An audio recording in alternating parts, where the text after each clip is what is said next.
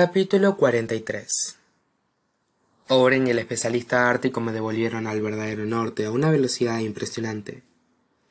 Ellie y otro guardaespaldas nos, nos estaban esperando fuera cuando llegamos.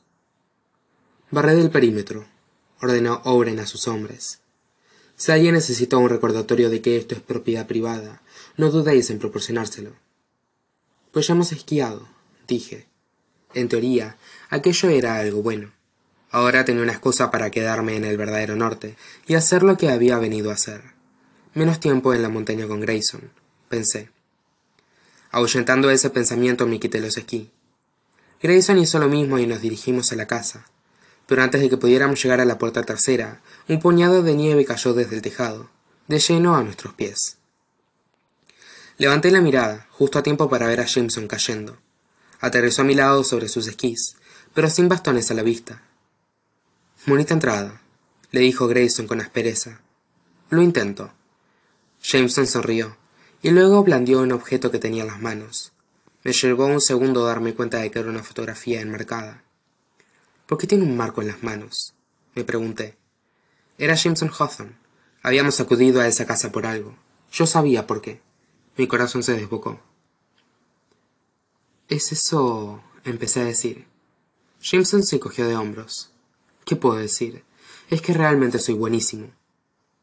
Me colocó de forma indolente la foto en las manos, y luego se volvió para agarrar un par de bastones de esquí que había apoyados contra la fachada de la casa. Y te desafío a ti, le dijo a Grayson, a unas tiras. La fotografía que había en el marco era una que ya había visto en la escalera. Era la de los tres hijos de Tobias Hawthorne. Jameson no me había dado más información antes que de irse pero mientras descendía los escalones interiores hacia el sótano, le di la vuelta al marco que tenía en la mano, y vi una imagen tallada en la parte trasera. La esfera de una brújula. Estaba tan absorta en lo que, en lo que miraba que casi me di de bruces contra Rebeca. Y Tea. Tea y Rebeca. Me di cuenta al retroceder un paso. La primera tenía a la segunda empotrada contra la pared de la escalera. Las manos de Rebeca estaban a ambos lados del rostro de Tea, que estaba despeinada que parecía que lo hubieran deshecho la coleta de un tirón. Se estaba empezando. Las últimas palabras que les había oído intercambiar resonaron en mis oídos. Hay cosas imperdonables. Las personas no son perfectas. Tea me oyó, pero no interrumpió el beso hasta que los ojos de Rebeca se abrieron de una forma casi cómica, e incluso entonces Tea se tomó su tiempo para apartarse de ella. Avery. Rebeca estaba muerta de vergüenza, esto no es. asunto tuyo, terminó de decir Tea por ella, esbozando una sonrisa.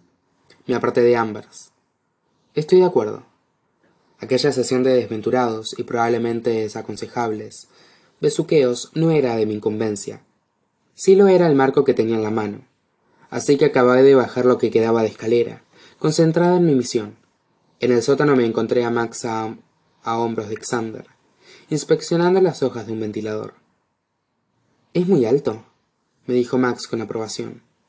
Y solo me ha tirado una vez. Tea y Rebeca entraron en la estancia detrás de mí.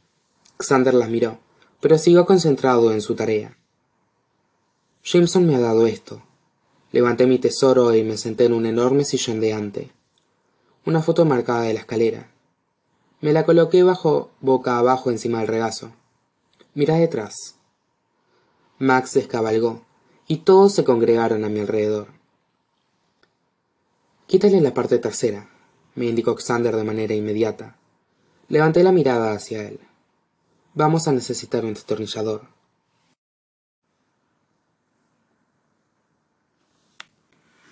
Cuatro minutos más tarde, estábamos los cinco enclaustrados en la habitación del piso de arriba que años atrás había pertenecido a Sky.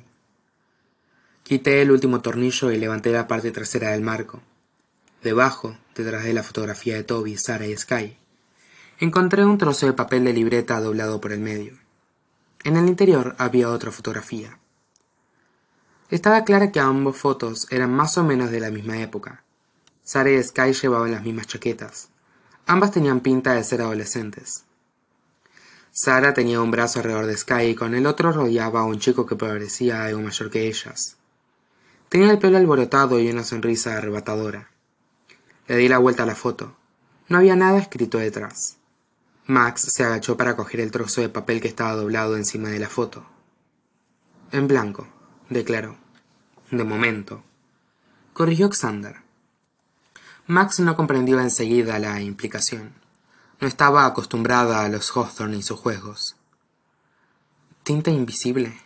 preguntó Rebeca, antes de que pudiera hacerlo yo. ¿En la imagen o en el papel que la envolvía, quizá? Casi seguro, replicó Xander. ¿Pero tienes idea de cuántos tipos distintos de tinta invisible hay? Muchos, repuso Thea con sequedad. Xander lanzó un largo suspiro. A mí me da que esto es solo media pista. El viejo dejó una mitad a Sky y la otra mitad a... Sara. Acabé por él. El anillo. Con cuidado cogí la página en blanco entre las manos de Max. No tenía ni idea de cómo se suponía que teníamos que hacer un anillo para... para hacer aparecer las letras de esa hoja. Pero podía ver la lógica que escondían las palabras de Xander. Era lógica Hawthorne. Lógica Tobias Tattersall Hawthorne. Se puso a sí mismo un segundo nombre como señal de que pretendía dejarlos a todos en la miseria. Usó ese nombre para firmar un testamento y lo llenó de pistas para sus hijas. Me dije. Ya sabía que ese juego originalmente no era para nosotros. Sabía que estábamos allí para encontrar la pista de Sky, pero tenía que preguntarlo. ¿Qué creéis que significa esta fotografía para Sky? Pregunté, sujetando en alto la imagen que se escondía detrás de los hijos sonrientes de Toby Hawthorne. Sky, Sarah y un tipo. ¿Quién es él? inquirí.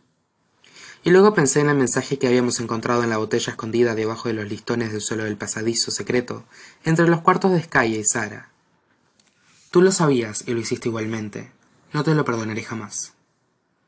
Mis dotes de vidente, anunció Max, se han activado con esa fotografía, y estoy recibiendo mensajes bastante claros sobre comuniones y abdominales.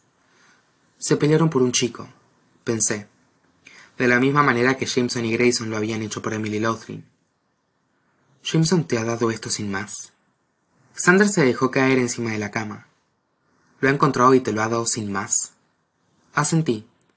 No me pasó desapercibido que a Xander le había molestado no ser quien había encontrado la pista. ¿Y ahora mismo dónde está Jameson? preguntó Xander, y sonó más rebelde de lo que lo había oído jamás. Me aclaré la garganta. No lo sé. Ha desafiado a Grayson a hacer algo que ha llamado tiras. ¿Sin mí? Ahora Xander parecía verdaderamente ofendido. ¿Te ha dado eso a ti y ha desafiado a Grayson a unas tiras? Xander se puso en pie de un salto. Se acabó. Esto es la guerra. Se ha acabado de ser un Don Xander bonachón. Avery, ¿me dejas ver esa foto? Le di la foto de Sara, Sky y el chico de pelo alborotado. Al cabo de un segundo, Xander ya enfilaba hacia la puerta. ¿A dónde vas? le gritamos Rebeca y yo al mismo tiempo. Max echó a correr para atraparlo.